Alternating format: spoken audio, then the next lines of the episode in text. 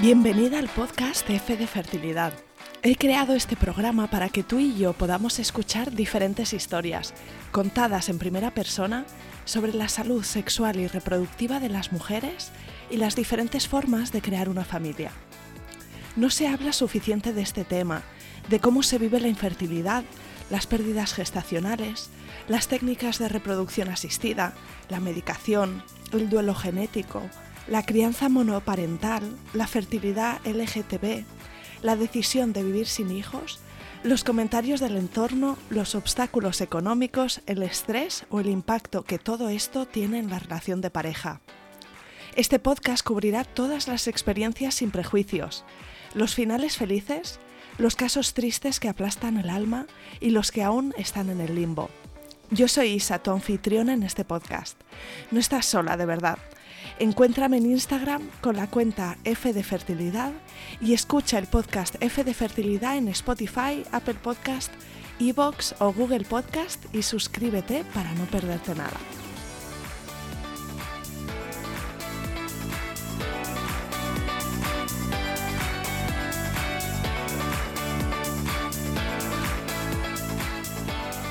Hoy te traigo al podcast no a una, sino a dos invitadas. En este episodio me acompañan Raquel e Inés, mamá y mami de Bryce, que nació en agosto de 2021 después de cuatro largos años de tratamientos de fecundación asistida. Hoy vas a poder escuchar la primera parte de su relato, desde su decisión de formar una familia, la decisión de cuál de las dos sería la madre gestante, los tratamientos de inseminación primero con la seguridad social, después por la privada y un tratamiento de FIV que finalmente terminó en un deseado test de embarazo positivo. La semana que viene podrás escuchar la continuación de su relato en mi otro podcast, Planeta Parto, donde nos contarán cómo fue el embarazo y el parto de su pequeño Bryce. Este episodio es el primero que hago con una pareja a un mismo tiempo, me parece súper chulo y espero que lo disfrutes tanto como yo. Empezamos.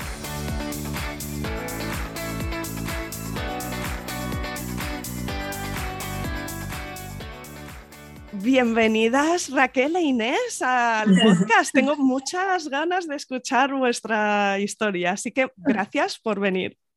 Muchas gracias. gracias a ti por invitarnos.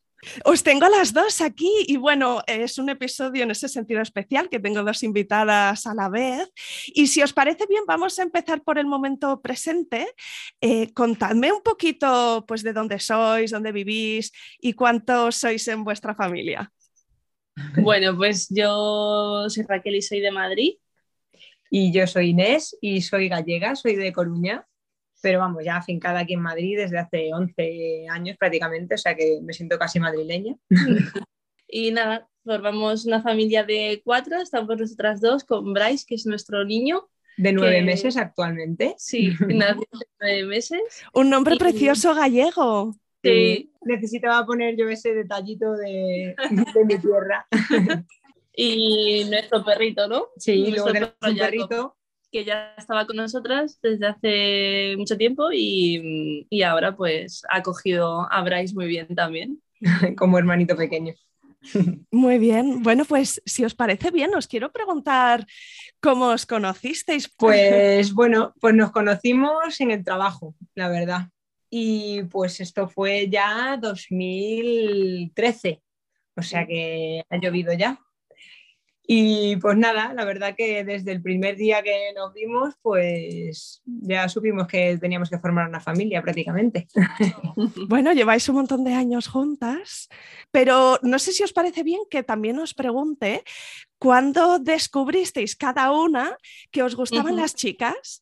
Y si os resultó fácil compartirlo en vuestro entorno, un poquito sobre esta, esta parte de vuestra historia que probablemente ocurrió antes de conoceros. Pues, claro, siempre había tenido relaciones con chicos y cuando dejé una relación estable, mm, pues de estas preguntas en plan entre amigos, oye, pues si te habías planteado una vez estarías con una chica y no me parecía, en ellos ellos lo veían como extraño y a mí me parecía algo como muy, o sea, muy normal. Y yo creo que fue justo ese verano cuando sí que conocí a una chica y ya sí que vi que me interesaba de otra manera, que me gustaba, que, eh, estuve un tiempo con ella y luego ya después eh, conocí a Inés. Y fue, bueno, la primera relación así seria y estable que tuve con una chica, en realidad fue, fue ella.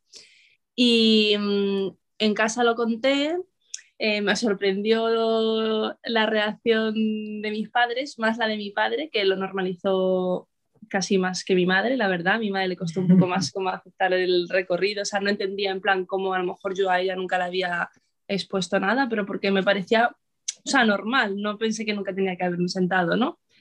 Y, y mi padre, pues eso, lo normalizó mucho, eh, que al final yo tenía que ser feliz, y... pero bueno, costó poco, la verdad. Tuve, eh, tuve suerte.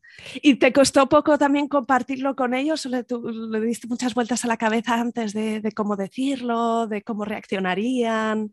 Sí, eso sí. Sí, no sabía muy bien cómo, pues eso, cómo expresarlo o si... Mm, es que ya te pones en duda hasta a ti misma un poco, en realidad. Es un poco social y, mm, y te pones a lo mejor lo que para ti es normal, te da un poco más eh, de estigma contarlo por el que dirán, ¿no? O, o qué pensarán de ti, aunque para ti también creo que cuando a ti algo, una decisión te hace sentir bien y a gusto contigo mismo, o un cambio de vida, porque para mí significó también un cambio de vida en ese momento, porque yo llevaba muchos años con una pareja eh, estable, o sea, nadie en ese momento se esperaba eso en mi familia, ya al margen de mis padres y tal, pero yo estaba tranquila en el punto en el que estaba y con la decisión que había tomado, eso también te hace sentir eh, fuerte y capaz de contar y de afrontar lo que va a venir y tener o sea, tener esa tranquilidad de, eh, contigo misma. Entonces, eso es importante también.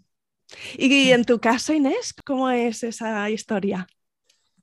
Pues en mi caso, yo quizá eh, sí tuve alguna relación esporádica con, con, alguna chica, pero nunca algo como serio, como un poco más mm, estable en el tiempo. Y vamos, yo en mi familia nunca hablé este tema, pero bueno, nunca hablé este tema como nunca hablé el tema de tengo novio o he tenido, ¿sabes? Mm, siempre me ha costado un poco compartir con mi familia eso. Y entonces como que tampoco le di importancia, igual que no estaba contando nunca cuando tenía un novio, pues tampoco lo iba a contar cuando tenía una novia, porque mmm, sentía que no era necesario contarlo. Y claro, en el momento en que ya empiezas a tener una pareja un poco más seria, pues ya llega al punto del que dices, vale, a lo mejor mis padres tienen que saber que ya tengo una pareja, sea un chico o sea una chica. Eh, en mi caso, la primera relación un poco más larga que tuve fue con una chica y pues bueno, eh, al final como que fue mi madre quien tuvo que sacármelo, porque ya se lo veía venir, ¿sabes? Entonces, como que fue ella quien me lo sacó, pero a mí me costó, vamos, como que no llegué a tomar la decisión de sentarme y decírselo. Pues quizá por ese miedo, ¿sabes? De, decir, vale, sí tengo una familia súper abierta, súper tolerante y súper todo, pero cuando se trata de tu hija, eh, siempre como que les cuesta un poquito más, ¿sabes? O sea, siempre hablas de amigos, de amigas, sí, todo súper bonito, pero cuando te toca a ti, entonces a mi madre, por ejemplo, concretamente, le costó un poco de adaptación o sea, una o dos semanas, pero yo se lo noté. Estaba rara, no sabía cómo actuar conmigo. Entonces, pues sí, pues fue, fue difícil, porque aparte que yo no estaba preparada para contarlo, me lo sacó ella, pues fue un poco complicado. Sí, Joder, pero tiene mérito también, ¿verdad? Porque nuestros padres que vienen de una generación anterior a la nuestra, eh, como que yo creo que nosotros ya hemos crecido con, con otro nivel de apertura mental y de flexibilidad, sí, de tolerancia. Y, y, si fueron, y si fueron dos semanas, pues seguro que estaba ahí trabajando ella mentalmente sí, para sí, recolocar un poco todo. Y... ¿Cómo hago para no? Exacto, ole por ella. Y bueno, pues dicho esto, ¿no? ¿Cómo empezasteis la relación y contabais antes que desde el principio teníais muy claro que queríais formar una familia? Pues quiero que me contéis un poco cómo fue vuestra conversación entre vosotras, quién tenía más ganas de ser madre eh, y cómo decidisteis cuál de las dos iba a ser la que estaba embarazada. Bueno. O sea, nosotras como que desde el principio siempre a lo mejor sin tener una conversación súper cerrada sobre el sí. tema, siempre como que lo tuvimos muy claro. O sea, yo... Se dio mí- por hecho. Sí, o sea, como que siempre se dio por hecho. O sea, a mí me encantan los niños, o sea, adoro los bebés, lo he sabido de siempre que quiero ser madre, o sea, de toda la vida. Y como que lo tenía clarísimo, nunca fue como, oye, ¿tú vas a querer ser madre? Porque yo sí. O sea, era como que algo que ya teníamos las dos eh, súper asumido. Pero como que estaba ahí, sí, algún día, Sí. algún día, algún día, algún día. Llegó un momento en el que dijimos, hombre, a ver, a lo mejor mm, deberíamos ya empezar a, a ponernos con ello, más que nada por, pues por Sí. eso, o sea, pues yo tengo 35 años, eh, ella tiene 32, era como, bueno, mm, a lo mejor es el momento perfecto de Me he ponernos... informado, he visto que esto Ya. se tarda, hay gente que no que Claro. se queda la primera, pero cuidado. Claro, Aparte, en nuestro caso, eh, encima teníamos que estar casadas antes de que Claro. naciera el niño, si queríamos figurar las dos en ese momento, ¿vale?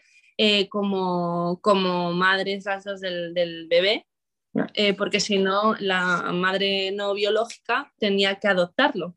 así que decidimos, o sea, una vez que ya se... Un día te informas y empiezas a ver que los plazos son larguísimos Eso en es. esto, Y o sea, súper largo, y entonces dices, vale, mm, pues mm, Hay que ponerse ya, hay que ponerse. hay que ponerse las pilas. Porque claro, no, no es mm, el mismo caso que una pareja heterosexual, que, que, pues vale, pues si decides tener un bebé, pues oye, venga, vamos a ponernos con ello y pues sí puedes tardar más o menos, obvio. Pero en nuestro caso era bastante más complicado. Y eso fue en 2017. Bueno, en 2016 esas navidades yo creo que tomamos un poco la decisión Sí. de, venga, vamos a empezar porque estamos informándonos y viendo que los plazos son bastante largos, ¿vale? Entonces, en enero de 2017, con el- la, la llegada del nuevo año, dijimos, venga, pues empezamos y vamos a por todas. Ese enero cogimos cita en, la, en nuestro médico de cabecera porque nosotros empezamos Claro. eh, por la seguridad social hacer tratamiento. O sea, nuestro, nuestro proceso empezaba un poco también con nervios porque, claro, o sea, el decidir queremos ser madres es- implicaba una cita con el médico, o sea, que, que en, en otro tipo de Es un poco más frío, o sea, no es es como, así. venga, vamos a probar y cada mes es, venga, ¿estaré o no estaré? No, esto Era como, vale, es tengo, un que- poco más frío todo. tengo sí. cita con el ginecólogo el lunes a las 4. Sí. Venga, va. Así pues, Total. Y nada, la verdad que, que muy bien, o sea, lo recibimos. O sea, nos recibió súper bien nuestra doctora, que además es la misma. eh, mm, tenía dudas de algunas cosas y se preocupó en informarse para informarnos bien y tal. Y empezamos el proceso en la seguridad social. ¿Teníais claro quién iba a ser la que estuviera embarazada?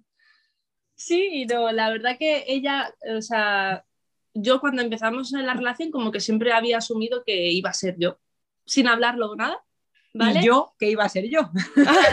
Cuando yo me di cuenta, pensé, jolín, qué egoísta estoy siendo, porque, mm, o, sea, ¿por qué, por, o sea, ¿por qué no he dejado esa puerta abierta a que, a que ella pueda ser? ¿Por qué estoy asumiendo que directamente voy a ser yo? Y, mm, y bueno, sí que hice un ejercicio de conciencia y tal y de todo y decidí que lo mejor era que, que fuese ella. Y entonces empezamos el proceso en la seguridad social y empezó siendo Inés. Yo también, o sea, a ver, aparte de que siempre había querido, claro, yo nunca me había planteado tener un hijo de otra forma. Bueno, sí, sí de pequeña había planteado adoptar porque siempre lo he tenido en mi cabeza hasta de siendo una niña, pero como que no había nunca concebido que podía estar con otra mujer que podía tener a mi hijo, ¿sabes? O sea, entonces era como, vale, yo tengo que tener al bebé. Y como yo me cogía un poco más mayor de edad, digo, bueno, pues, pues mejor que lo empiece intentando yo y, y si luego tenemos otro, pues tenemos mil opciones. Pero bueno, decidimos que, que iba a ser yo. Entonces, Aún así, ya entiendo que cambiaron, cambiaron las cosas en el transcurso ¿no? de la historia. mucho, sí. desde luego. Nosotros empezamos en eso, en la seguridad social, hicimos, bueno, empezamos por inseminación artificial, eh, porque en principio todo habían, bien. vido- habían visto a Inés y, y estaba todo bien. Empezamos el proceso de inseminación artificial con ella allí y llegamos a hacer en la seguridad Cinco. social cinco. Cinco Se supone que te entran seis, la sexta dijimos no podemos más, os la regalamos porque bueno, no fue, no tuvo una muy buena experiencia. Es, es un poco complicado porque, mm, claro, en la seguridad social, eh, o sea, Al menos en nuestro caso. Claro, claro, pues nuestra experiencia. O sea, tú tenías que ir al médico pues cuando te viniera el tercer día, la regla. Si te coincidía un fin de semana, ya no trabajaba en la seguridad social el fin de semana, se te aplazaba. Si te coincidía con un festivo, ya se aplazaba. Siempre esos periodos no, no funcionaban. Entonces, como que un ciclo se podía alargar realmente tres o cuatro.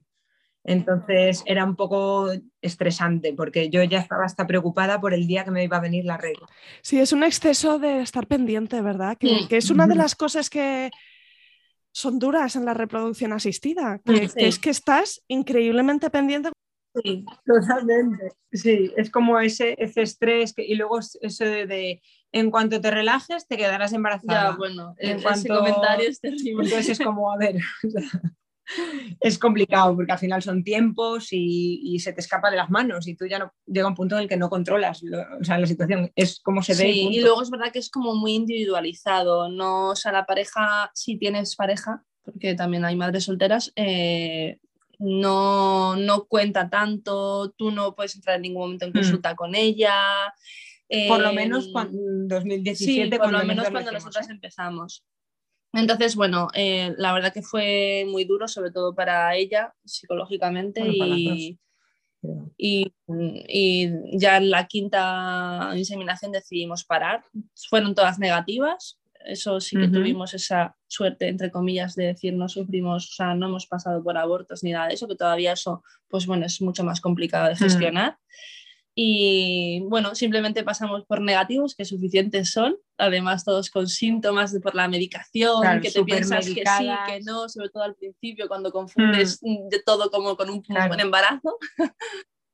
y, y, bueno, pues prueba tras prueba y tal, pues bueno, nos minó un poco. Entonces ahí empezamos a verle la cara un poco a la realidad de, de, de todo este proceso, ¿no? Que lo primero, cuando empiezas en esto, lo primero que te dice todo el mundo, desde el, médico de cabecera, al ginecólogo después, a todo especialista, todo el mundo te dice, bueno, tener paciencia. Todo el mundo te dice, tener mucha paciencia. Pero claro, tú no piensas en o sea, tú ves casos, mm. ¿no? Ojo, de gente que lleva 10 años intentándolo, que ha probado todo, pero es como todo, es como cuando tú te piensas que a ti no te va a pasar también tienes experiencias de gente que a la primera se ha quedado, jolín, y tú piensas que, bueno, pues yo voy a ser una de estas. Y en este proceso también eh, hiciste algún, algún estudio, alguna prueba, no sé si en la seguridad social también nos ofrecían este tipo de cosas, de como de ir cambiando el tratamiento entre un ciclo y otro, o era simplemente, venga, pues eh, repetición, ¿no? Y, Sí, sí, eso es. De hecho, la única prueba que hicieron en la seguridad social cuando empezamos, yo creo que fue una citología, que ya por rutina eh, las mujeres debemos hacérnoslo.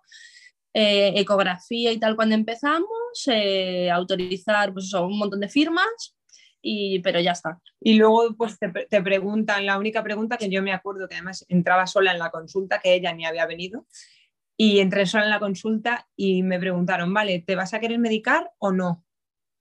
Y yo, pues hombre, o sea, es que no sabíamos que, había la opción de poder hacerlo de manera natural. Y además, nadie nos lo había explicado. Me gustaría que tú, que eres mi ginecóloga, me digas si, si lo necesito, si crees que no. O sea, yo no lo sé si me tengo que medicar o no.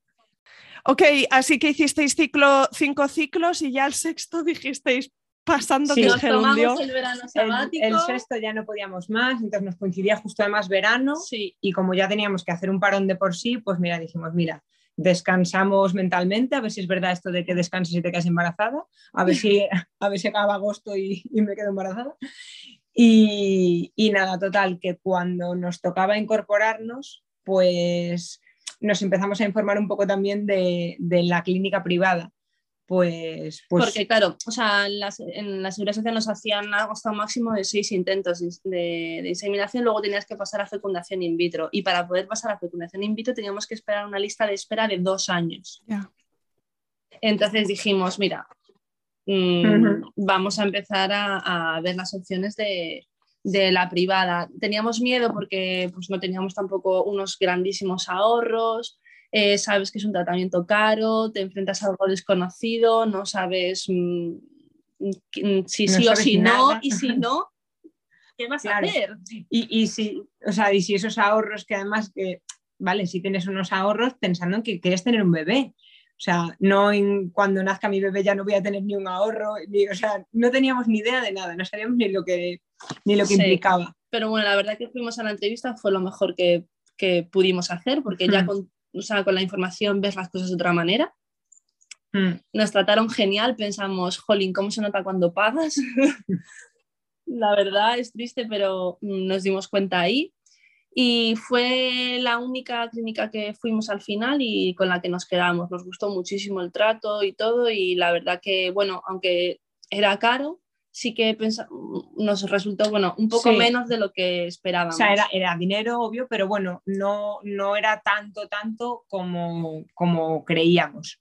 Yo os quiero preguntar también si alguna vez considerasteis este método en el que una se queda embarazada. Método ropa. Método ropa. ¿No? Esto es cuando una pone el óvulo y la otra pone el útero. Eso es. Sí, o sea, siempre lo tuvimos muy presente, ¿eh? o sea, como que conocíamos ya. Sí.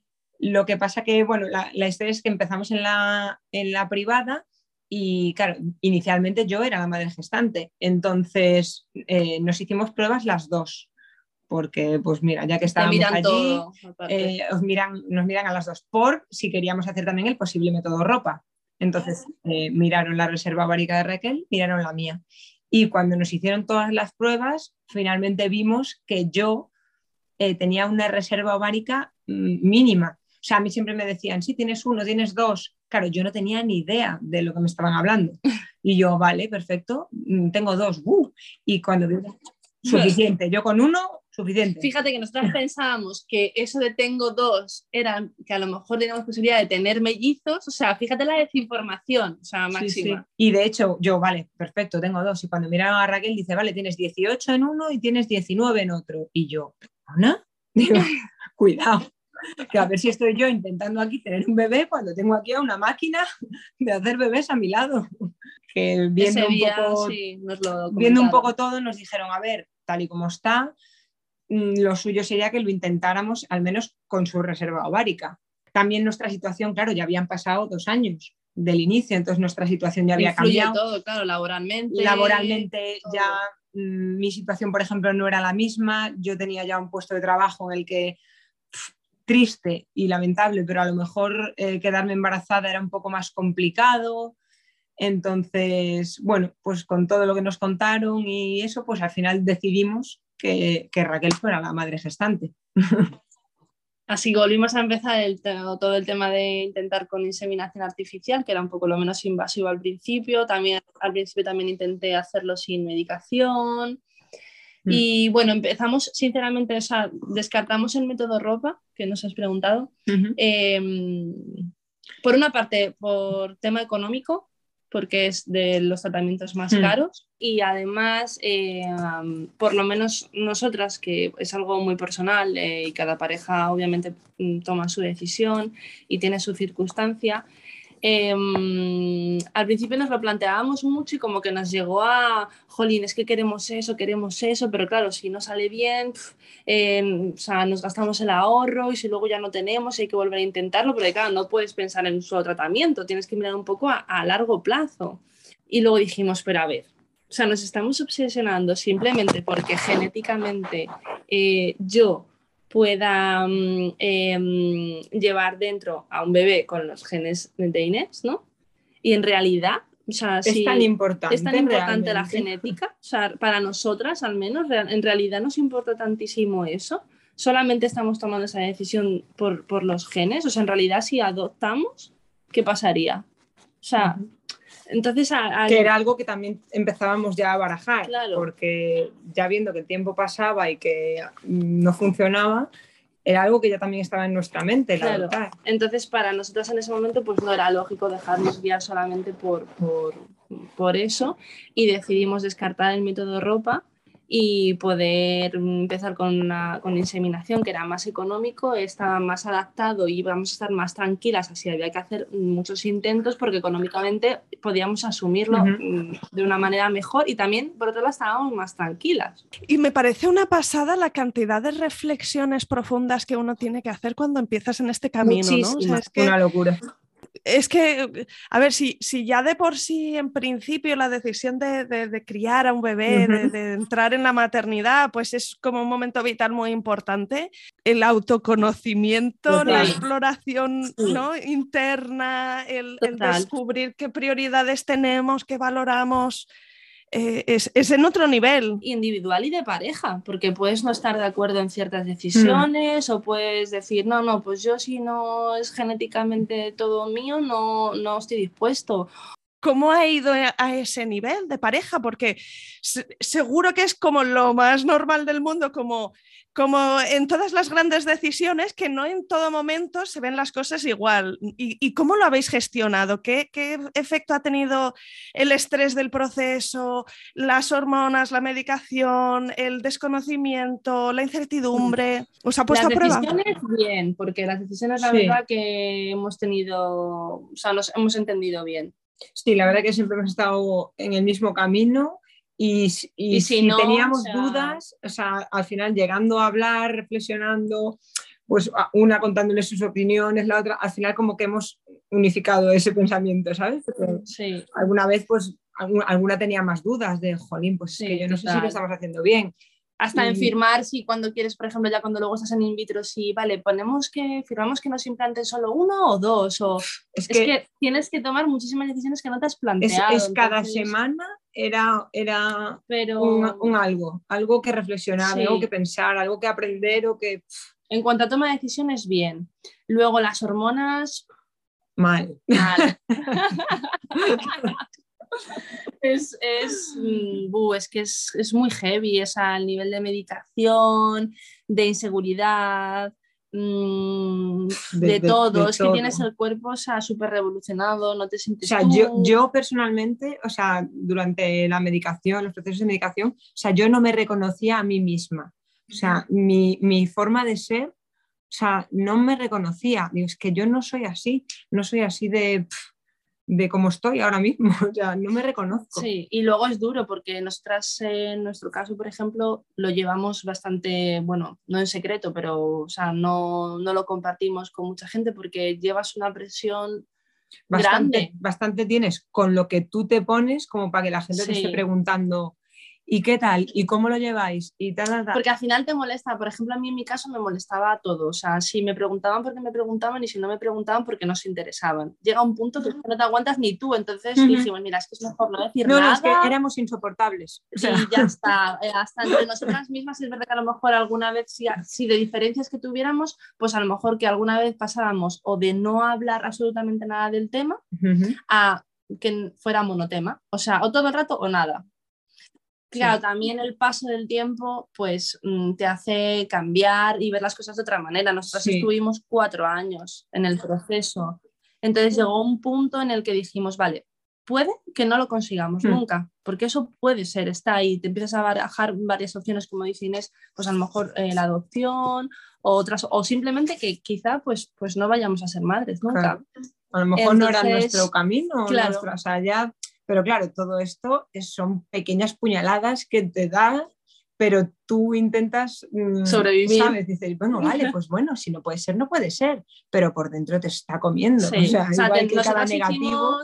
Hicimos, muchos periodos de parón para que psicológicamente mm, estuviéramos bien y no nos afectara mucho, ¿no? Dentro de exactamente, mejor dicho, sí, porque al final te afecta, obvio, es un camino duro, pero es verdad que psicológicamente lo llevamos bien. Eh, sí que hubo un momento en el que dijimos, mira, esto no puede ser nuestra prioridad en la vida, porque si no llega, vamos a echar la vista atrás y, que, o sea, joder, no hemos disfrutado el camino juntas. Entonces eh, empezamos a marcarlo en un punto en el que, pues eso, estaba ahí, era visitas a médicos, proceso y tal, pero no era nuestra prioridad. Empezamos a disfrutar de otras cosas, pues de las vacaciones, eh, mm. nos compramos una furgoneta para recorrer eh, y la camperizamos para disfrutar. Eh, bueno, pues ponernos otras metas a corto plazo y esa era nuestra meta a largo plazo pero que no queríamos que nos condicionara, porque si no, es que no eres feliz al final. Es que ponerse objetivos que no están al al 100% dentro de tu control y que sea el único objetivo es lo que decís, ¿no? Que, al final te va comiendo por dentro y, y hace que la espera sea más dura. Hmm. Total, es que el tema es eso, que no esté en tu control. O sea, todo lo que ya se escape de ahí, Mm. como te, como te coma la cabeza, ya no tienes nada que hacer. Total. Pero bueno, Así que empezaste con inseminación artificial, pero has mencionado que, que acabaste con FIV. Sí, hicimos tres inseminaciones artificiales, eh, bueno, una sin medicación que no funcionó, otra que hubo que parar porque no ovulé. Yo aparte ten- tengo un trabajo en plan en el que, bueno, pues antes viajaba fuera al extranjero, yo en el trabajo no comenté nada porque, bueno, eso es un problema también socialmente, que las madres a veces en las empresas eh, no estamos igual, igualmente bien vistas o a lo mejor piensan que no queremos un futuro laboral o tal. Entonces eh, um, lo llevamos un- en, en secreto las dos, encima las dos trabajando en la misma empresa, o sea que a más INRI todavía. eh, no dijimos nada, total que nada, mm, se acabó la inseminación, llegó un día en el que afrontamos un negativo y tuvimos consulta con la doctora para volver y nos planteó el tema de que, bueno, mm, que había que dejar la inseminación artificial y, y plantearnos pasar a fecundación in vitro. Claro, para nosotras fue como Otro palo. fue un palo grande porque económicamente nos asustaba cambiar de tratamiento, luego mm, físicamente nos Mm, asustaba en nos plan porque asustaba era el más invasivo, claro, o sea, yo jamás me han operado de nada, sabía que me tenían que dormir y yo decía, madre mía, También o sea, esto se pone serio. Y buf, nos costó, nos costó tanto que ahí hicimos también un parón de unos meses para poder asimilar todo, aceptar todo bien. Además, ahí Inés también tuvo un cambio laboral y bueno, al final todo te crea inseguridad, ¿no? Y bueno, pues empecé aquí pues más pruebas, pero claro, cambias de tratamiento, entonces pues tienes que empezar a cambiar todo el tema de, mm, pues te analizan otras cosas, te miran mucho más, eso es verdad que nos sentimos muy seguras. Entonces, bueno, ya empezábamos con, con, con pruebas, con ilusión y tal, eh, mucha más medicación. Eh, justo al nada, cuando ya casi teníamos prácticamente cita para, mm, para la extracción de óvulos, entramos en pandemia y claro, eh, o sea, ya de por sí, pues toda la situación que teníamos toda la sociedad, el miedo de, o sea, no me puedo creer que, que otra dificultad más en el camino. a las puertas de esto, otra vez parón y claro, y, ya ¿Y qué va a pasar? ¿qué O va a pasar? ¿qué va a pasar? ¿Hasta cuándo? Me acuerdo aparte esa llamada perfectamente de la chica. de- de- Mm. Por nos teléfono nos lo dijeron porque ya teníamos la cita ya. Sí, y nos como- llamaron para avisarnos, chicas, lo siento, pero claro, Está mm, todo como parado. entenderéis, hay que, claro, hay que Obvio. cancelarlo. Y me acuerdo que, buf, ahí fue, mm, fue duro también. Yo he sido, tú siempre, o sea, Inés es un poquito más la Yo siempre he sido la- sí, la la- más tranquila, la que mejor habla, la que mm, mantiene siempre la calma, la más correcta, ¿vale? Y yo he sido impaciente toda mi vida, siempre he querido todo ya y esto me ha ayudado muchísimo. No, nos ha a tener paciencia. muchísimo. Y, Mucho. y- y entre nosotras, porque mucha gente dice, Sí. o sea, no sé cómo habéis aguantado con esos sub y bajas, Sí. o sea, el no tener enfrentamientos, el no... Hemos aprendido a reírnos de, de todo. Nos ha ayudado a todo. Sí, eso sí es verdad. verdad. Así que nada, en marzo de 2020 pues se canceló. Y, mm, Y pues- y luego ya nos volvió, a ver que tengo algo por aquí apuntado. Nos llamaron ya para septiembre, octubre. Pues Sí, ya para justo. final, o sea, 24 y 25 de octubre teníamos programado la, la, la punción. Al final, o sea, acabar ese ciclo que habíamos empezado. Todo se paralizó ahí y luego como que volvimos a retomar. Entonces otra vez volvimos a medicar y cuando mi cuerpo ya estaba listo, nos programaron la punción ovárica. Yo tenía eh, el 24 de octubre eh, programada la, mm, la punción. En Inés además tenía época de mucho trabajo, entonces yo fui a varias consultas médicas y yo tengo un problema cuando voy al médico, que es que me pongo nerviosa y no soy capaz de asimilar lo que me está diciendo, ¿vale? O sea, soy, soy malísima para retener lo que, o sea, me puedes preguntar qué llevaba puesto, qué pendientes llevaba la doctora, pero lo que me ha dicho, pues tengo un problema de retener esa información. O sea, totalmente. Y aparte encima los nervios de la situación y tal. Total, que nada, pues el día 24 nos presentamos a primera hora allí en, para hacer la punción. Em, yo estaba nerviosa, la verdad, con el tema de la anestesia general. Y yo también. Tú estabas muy nerviosa Yo también. recuerdo que, o sea, la pude acompañar hasta la puerta, porque claro, con, Claro, no con las pasar. y todo esto, mm, ella tenía que entrar sola. A todos ya, o sea, a todas las consultas, a todo. De hecho, tú te quedas esperando en el coche. Claro, o sea, yo recuerdo que te dejé en, la, en el quirófano fuera y yo me estuve en el coche esperando. mm, Sí, porque nos- yo creo que la dijeron, pues, no me acuerdo exactamente del tiempo. Imagínate, 45 minutos Sí. está afuera, ¿vale? Tú tranquila. Y tardé como una hora 45 porque se complicó la cosa. Yo estaba histérica. Em, yo nada, entré en quirófano, intenté, pues eso, venga, ya te duermes, tal, no te preocupes, perfecto, nada. Lo siguiente que recuerdo es despertarme en la habitación con la doctora llamándome em, enérgicamente, Raquel, Raquel, tienes que despertarte, Raquel, despierta. Yo estaba plácidamente dormi- dormida y yo, ¿qué pasa? ¿Qué pasa? Y ella me decía, ¿cuándo te pinchaste la medicación? Claro, te controlan eh, la ovulación para que estés en el momento mm, justo, ¿no? Eh, de extracción y te controlan en plan acelerándote con una medicación y frenándote a la vez con otra, ¿no? ¿Qué pasa? Que la de, la de mm, bueno, no sé exactamente cuál era, pero yo me tenía que pinchar una medicación en concreto a una hora determinada de un día en concreto. Pues yo lo hice mal. Yo lo hice mal y me lo pinché eh, más tarde. ¿Qué pasa? Que cuando me hicieron la extracción de óvulos, pues no estaban listos y aspiraron todos los de un, los de un ovario y no Y no- valieron de no nada. servía. Claro, a mí cuando me estoy despertando de la medicación y me empieza a preguntar, pero te pinchaste la medicación, Raquel, pero qué día, pero qué día tal, y me empezaron a explicar lo que había ocurrido, yo solamente podía llorar, porque yo no imaginaba, después de haber llegado hasta allí, digo, ¿cómo voy a salir? Le voy a contar ahora a Inés que la he liado. Fíjate, esa pobrecilla que me va a decir, ¿vale? Ahora lo pienso, pero en ese momento pensaba eso y luego pensaba, joder, he desperdiciado eso que ya no solamente para nosotras, porque siempre nuestra idea ha sido de si nos sobraban, pues poder donarlos. O sea, con toda la gente que lo necesita y yo metiendo la pata en el día y la hora que me toque pinchar. O sea, ya más que nada te da rabia porque, o sea, yo cuando ella salió, claro, a mí me llaman de repente, ya puedes venir y cuando ella sale y la veo con esa cara, digo, le ha pasado algo, o sea, ¿qué ha pasado? ¿Sabes? Yo solo pensaba, o sea, ya en ese momento era como, vale, o sea, no quiero ser madre, quiero que estés bien, ¿sabes? O sea, ¿qué, qué pasa? Y, y ella no hacía más que llorar, no hacía más que llorar y yo, eh, ¿alguien me puede explicar qué está pasando? O sea, ¿qué pasa? Y nada, ya cuando me explicó, pues eso, que se había pinchado eh, un día tarde, entonces al final habíamos llegado tarde a eso, digo, bueno, vale, no pasa nada, digo, pero tú estás bien, o sea, Mm. ha pasado algo contigo, tú estás bien, si tú estás bien, ya está. Sí. O sea, yo en ese momento dije, vale, hasta aquí, o sea, no vuelvo a pasar por esto, o sea, no quiero volver a verla así. Esto es necesario porque si, si tenemos que pasar esto muchas más veces, o sea, mm, a lo mejor no lo quiero. Mm. O sea, en ese momento ya salimos como, a ver, vamos a poner otra vez, otra, otra vez un poquito de cabeza en esto, a ver Mm. si somos capaces de salir de aquí. Y la verdad que o sea, yo me sentí súper bien tratada en todo momento, o sea, me explicaron todo y, Sí, sí, sí. y tuvieron, eh, o sea, nos hicieron el favor, o bueno, no sé si éticamente se hace así ya o cómo, pero nos hicieron hueco al día siguiente. Claro, como había un ovario que todavía, Que todavía podía intacto. funcionar, Entonces am, probamos eh, al día siguiente con, con el otro. ¿Qué pasa? Que yo ese primer día, el día 24, yo me fui a casa triste, pero por- con la idea de decir, bueno, venga, mañana volvemos a intentarlo. Mm. ¿Qué pasa? Que empezó, salí bastante dolorida, la verdad. Fui a casa y uf, eso iba peor.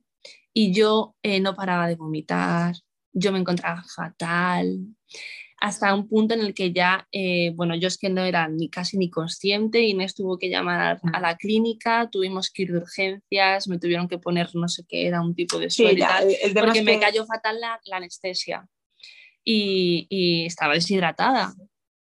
Y solamente me acuerdo de estar eh, tirada en el baño, abrazada al váter, pensando, mañana, si tengo que Otra vez. pasar otra vez por esto, no soy capaz.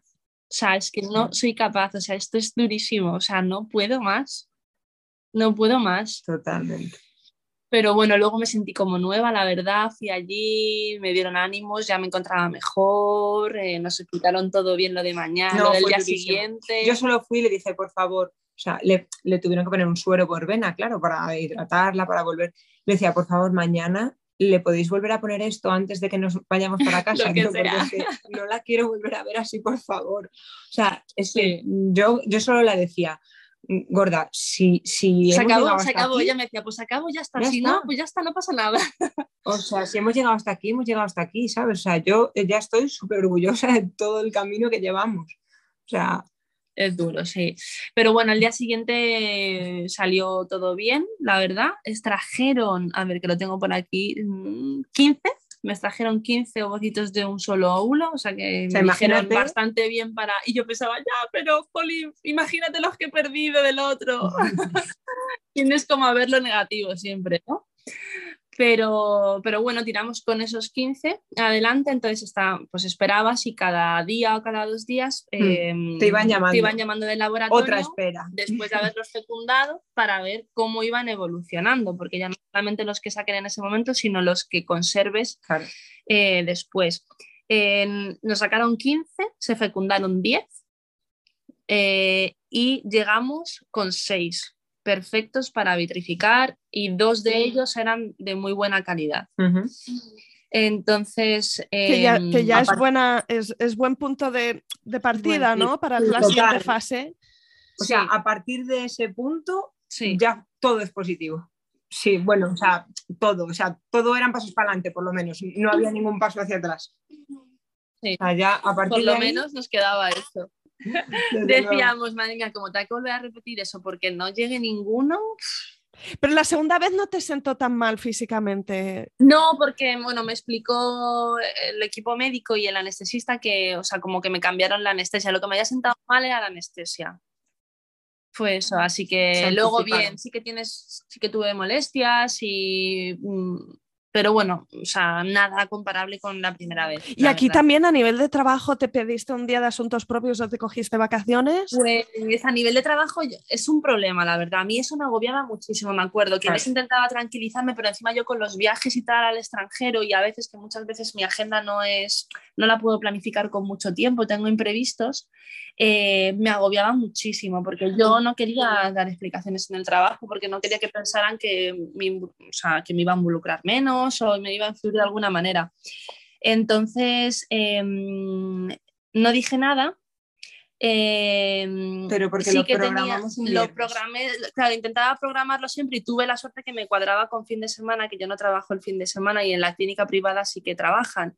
Sí que tuve que cogerme un día porque te dan un día de baja, porque es como una operación médica y te dan baja ambulatoria. El día de la intervención es... Entonces yo sí que hablé de que bueno, de que tenía una intervención ginecológica, que bueno, no, en realidad no mentí, pero no di más Sí. explicaciones. y, mm, y ya está, y me dieron ese día de baja y yo luego ya fui normal a trabajar cuando, pues eso, justo cuando pasó el Ujú. fin de semana y tal. Entonces era como todo, mm, eh, bueno, mm, era emocionante, pero también nos provocaba mucho estrés, en plan como estar ocultándolo por otro lado. Sí que, por ejemplo, mis padres sí que lo sabían porque viven, pues eso, cerca nuestra y también, pues oye, si pasaba algo, les necesitábamos Sí, en algún ayudaban momento, con algo. pues se lo comentábamos y nos ayudaban. Y nada, luego el día 18 de diciembre nos hicieron la transferencia de, de uno de esos ovocitos. O sea que los congelasteis, ¿no? Porque si cuento, los congelasteis todos. como que es, es obligatorio, por así decirlo, porque claro, estabas tan medicada. O sea, Ah, a sí, ti cuando te hacen la se extracción, me, se me olvida. cuando te hacen la extracción, estás hipermedicada, hiperestimulada. Sí. Entonces, por, por riesgo a que pueda haber eh, un embarazo complicado, Tienes que descansar tienes que un descansar un ciclo. ciclo para limpiarte de esa medicación. Entonces, eh, había que esperar 48 horas para que llegaran a congelarse, o sea, para llegar al punto en el que se congelan. Entonces, hasta ahí llegaron seis en perfecto estado. Y una vez que se congelan, pues eh, hay que esperar un ciclo para hacerte la implantación. Y entonces verdad. nada, esperamos ahí ese mes, Sí. bueno, sabiendo que había seis ya con, con muchísima ilusión, porque ya es como, y más jolín, la parte más difícil ya se ha pasado, mm, ya es lo de menos ahora, ya no es una intervención como la de antes, ta, ta, ta. Te van preparando el endometrio con medicación y vas yendo a revisión y a ecografías para ver qué tal está, si está en perfecto estado para que la implantación esté bien. Y ya pensando que, bueno, que pues mínimo teníamos seis intentos sin tener que volver a hacer otra cirugía, o sea que por lo menos ahí está. Sí. Eso es. Y mm, nada, te dan cita de cuando está todo perfecto, pues te dan cita para la implantación, que claro, psicológicamente también, o sea, como que te preparas, porque en realidad en la inseminación, bueno, puede ser, eh, puede, ser o no puede ser, efectivamente, pero en la fecundación en realidad eh, el embrión te lo implantan. O sea. O sea, luego puede que enganche no, pero a ti ya te embarazan. o sea, es así como, sí. como raro, ¿no? Pero... Tú lo recibes de otra manera. Es que yo me acuerdo perfectamente de ese 18 de diciembre que fui, que fui además con mi madre porque tú estabas trabajando y dijimos, bueno, no pasa nada, porque es, vamos a hacerlo como algo normal. Estábamos también como quitándole importancia mucho para, a las cosas ya para... para... prepararnos por si venía un negativo después. Entonces yo iba más tranquila porque ya sabía que era sin dolor, sin anestesia y quería disfrutar el momento. Además eso, ella estaba trabajando, así que ella no vino conmigo. Sí que me llevó mi madre, pero me esperó fuera y tal.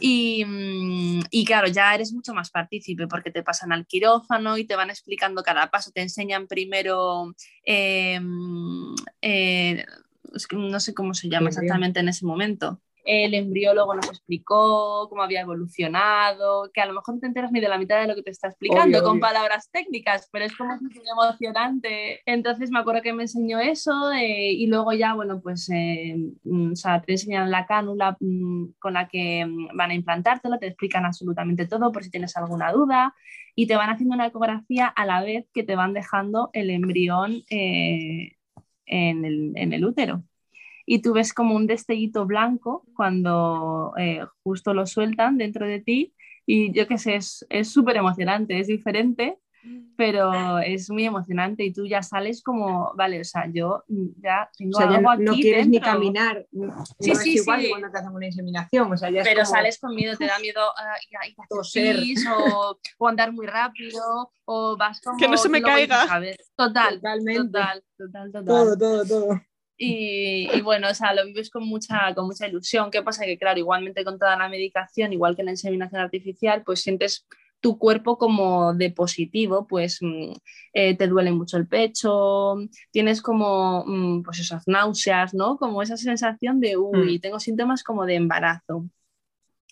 Eh, lo más largo y lo más difícil viene después de que pasas este momento, porque te toca una beta espera eh, que es mm, larguísima y durísima y tu cabeza no para de dar vueltas. Al principio lo llevas bien, intentas entretenerte con mm. cosas. Hay días que lo piensas todo el rato, hay días que lo piensas menos. Pero según se empieza a acercar la fecha que te han dado para, mm, para ir a la clínica porque se supone que te recomiendan que no te hagas eh, ningún test de embarazo. ¿Y que vosotras conseguisteis esperar o mm, pues fuisteis a la farmacia rápido? Nosotras lo intentamos. No sé si alguien ha podido esperar alguna vez. Total.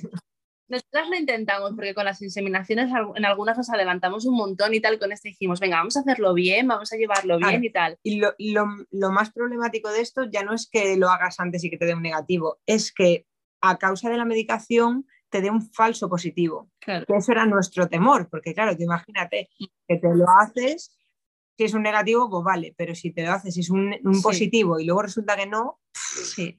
entonces era como... Vale. Y además es que nosotras eh, teníamos eh, cita en la clínica para que nos hicieran te hacer un análisis de sangre y a través de, de la hormona H, ver eh, si por el valor estás embarazada o no. Bueno, pues a nosotras teníamos esa cita justo el día 31 de diciembre, Nochevieja. Nos picaba el gusanillo de jolín. No vamos a poder juntas a por el resultado de, esa, de, de, ese análisis de sangre y si es un negativo o si es un positivo, jolín, tener las noticias separadas es como feo. Eh, y por otro lado, no quiero que me lo diga ahí un doctor y yo, o sea, prefiero saberlo antes. Que no sea tan frío. ¿sabes? Prefiero que sea entre nosotras primero asumir un no o celebrar un sí. Entonces, bueno, teníamos un fin de semana juntas antes de, de, esa, de esa fecha y aunque nos adelantábamos, nada, el 29 yo creo que era cayó el lunes y pues justo el fin de semana de antes dijimos, mira, es el momento, ese domingo, que son unas horas de diferencia de domingo a lunes en realidad, pues nos hacemos una prueba. Eh, bueno, pues el sábado dijimos, venga, pues el día de antes nos vamos a Madrid a ver las luces de Navidad, todo genial y maravilloso. Total, que yo me levanté ese día, eh, fui al baño y estaba manchando. Y dije, Buah, ya está. Pues me baja la regla, se acabó, porque muchas inseminaciones, nos, el, el, antes de hacernos el test, pues ya nos había bajado la regla. Entonces era como, Dios, la odiada regla que ya está otra vez aquí, ¿no? Otra vez. Así que nada, mm, yo lo llevé fatal, la verdad. Me acuerdo que me volví a la cama y Sí. decía, o sea, no puede ser otra vez. Y Inés decía, no pasa nada, venga, que tenemos más, lo intentamos otra vez, tal, venga, vístete ahora mismo que nos vamos a ver las luces. Yo todo por fuera, pero yo por dentro igual que ella. Y a mí me costó, me costó mucho asumir esto, porque eso es- no es igual que una inseminación también, ¿no? O sea, es como más palos, lo vas acumulando. Total, que, que Y, a- dije... y aparte era como, vale, si nos han implantado el de mayor calidad de todos Cierto. y este no funciona, jolín, es que los demás van a ser más difícil, ¿sabes? Era como ya, no, por favor, o sea, Sí. otro, otro Y sí, no. ves que tu sueño, pues eso se, se joder, que a lo mejor llega a su fin. Total, que dije, mira, se acabó, venga, voy a sacar fuerzas de donde no las tengo, me he visto, nos vamos a Madrid a ver las luces y, y se acabó. Eh, nada, nos fuimos, intentamos disfrutar y tal, y yo en mi cabeza, no sé, yo estaba rara. Yo me encontraba como que, por un lado, no quería asumir el no, pero por otro lado yo no me sentía como que me estuviese eh, bajando el periodo, ni tenía cuerpo, o sea, extraña. Pero bueno, la mente te juega malas pasadas, Sí. entonces No tampoco... le sabes lo que es intuición y qué, y parte son deseos así de... Total, Ujú. totalmente. Nada, fuimos eh, durante el día tal, comimos, no sé qué, volví al baño y ya no había manchado más. Y yo decía, "Uf, qué raro, y si esto no es regla y es el sangrado de implantación este del que hablan tal. Y yo se lo comentaba y ella, bueno, no vamos a hacernos ilusiones porque ya tal, mm, mira, yo creo que es la regla, ¿qué tal? Bueno, total, que al día siguiente, el domingo, nos hicimos el test. Como otro test más, la verdad. Yo lo llevaba ahí por dentro, pero bueno, no le dimos mayor importancia. Eh, además, a mis padres y todo ya les dijimos que nada, que me había bajado la regla y que nada, porque claro, no paraban de preguntar también, ¿no? Normal, estaban como nerviosos. Eh, total, que el domingo me levanto, hacemos el test, lo dejamos ahí y bueno, venga, vamos a ir haciendo el café. Y venga, vamos a mirarlo, ¿no? Venga, vamos a acercarnos. Y como que nos daba miedo, la verdad. Parecía como el tratamiento más serio que habíamos llegado, ¿no? A hacer. Y cuando nos acercamos y destapamos, porque siempre lo dejábamos tapado, me acuerdo, Sí. salieron las dos rayas. Tan esperadas, después de cuatro años y de todo el camino, salían las dos rayas y estábamos acojonadas. O sea, yo en ese momento dije, tengo miedo. Total, o sea, sea, nos invadió un no puede ser, o sea, Y yo, yo lo volví a mirar como, pero vamos a ver, si le había venido la regla, hombre, si era un negativo. O sea, en ese momento era como, a ver, o sea, llevas cuatro años esperando a ver un positivo y ahora estás cagada. o sea, no O nos lo podíamos creer. Me acuerdo que nos miramos y, y nos abrazábamos y solamente llorábamos Y sin como- hablar, no podíamos hablar. Era como, vale, es un positivo, pero, Pero bueno, que venga un médico y me lo diga, por favor. sí, Y No aparte es un como llevas, o sea, mucho camino, mucho tiempo, te parece que llevas toda la vida esperando esto y era mirarte y decir, vale, ¿ahora qué? ¿Y ahora qué? ¿Ahora qué pasa? ¿Ahora qué es lo- o sea, ¿qué hay que hacer?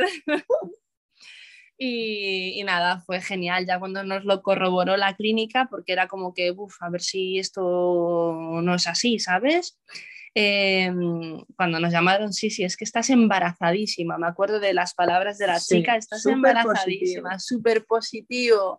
Fue como, buah, o sea, felicidad máxima. Ahí sí que sentí ese, o sea, esa plenitud Uf, de sí. seguridad de decir, wow, que estamos embarazadas. Sí, Fue genial.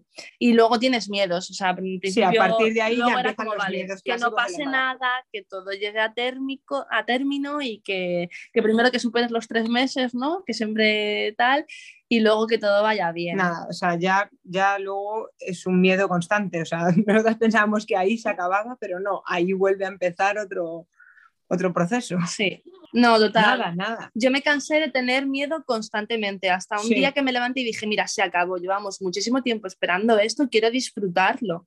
Mm, Seguro que tenéis algún consejo, alguna cosa que decís, jo, pues esto es lo que nos acompañó en el camino y que nos ayudó a, a sobrevivir hasta este punto. ¿Qué sería? Y hablarlo, sobre, o sea, sobre todo en la pareja. La Luego ya si tú al margen Sí. quieres hablarlo con Sí. amigos, con un especialista, por supuesto, pero a mí, yo que soy de no hablar nunca las cosas, que me lo trago todo, a mí me ayudó muchísimo hablarlo con ella eh, pues eso, decir cómo te sientes, porque yo había, había veces que me sentía fatal.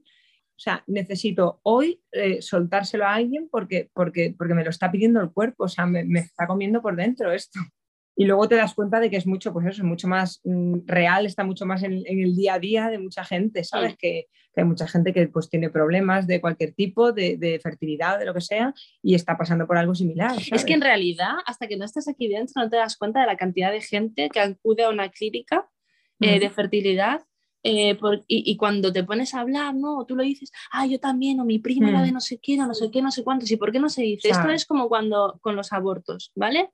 Eh, es un tema que... Es tan tabú que parece que, eres la única persona que lo ha tenido. mucho daño, duele mucho y, y cuando, o sea, de repente te pasa y lo dices, es como, no, te das cuenta de la cantidad de gente que lo ha sufrido y te ayuda a compartirlo porque te das cuenta de que no eres, es como, joder, qué desgraciada soy, soy la única que me pasa esto. No, o sea, realmente no, o sea, es algo súper normal. Hmm. O sea, es parte del proceso incluso. Y luego, bueno, en la clínica además tienes, eh, tienes un apoyo psicológico por si necesitas, que me parece súper importante. Sí. Me, parece, me parece muy acertado, la verdad. Sí, totalmente. La verdad que sí la verdad que sí. Y lo mejor, mm, bueno, sí, no sé si definirlo como lo mejor o no, pero a nosotros nos ha sorprendido mucho es que después de todo el tiempo, de las cosas duras, de las cosas buenas, porque también hay cosas buenas en el proceso y aprendizaje, llega y cuando llega el positivo, se te olvida todo. se te olvida todo. Hemos tenido que hacer todo. ejercicios mentales muchas veces para decir, eh, ¿cómo puede ser que se me ha olvidado eh, sí, total. tanto tiempo, tantas cosas que hemos pasado, tantas cosas que hemos pasado mal? Lo borras, o sea, lo malo lo borras.